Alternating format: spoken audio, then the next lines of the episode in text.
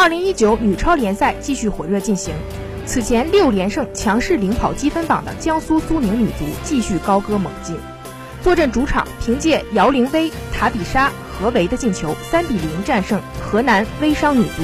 以七战全胜的战绩完成半程收官，向女超联赛冠军的赛季目标稳步迈进。赛后，苏宁女足主帅杰斯林总结了球队半程表现，非常满意上半场的过程和结果。我们也尝试着给更多的球员上场锻炼的机会，所以会做一些轮换。目前我们球队没有任何伤病，接下来会再接再厉，向最好的成绩去冲刺。从数据上看，江苏苏宁女足是当之无愧的中国女足界霸主。女超联赛半程战罢，江苏女足轰进二十一粒进球，场均三球，火力全开，防守端仅失四球，固若金汤，并有多达十七个净胜球。正是这种攻防两端俱佳的完美表现，得以让苏宁女足以八分优势领跑积分榜。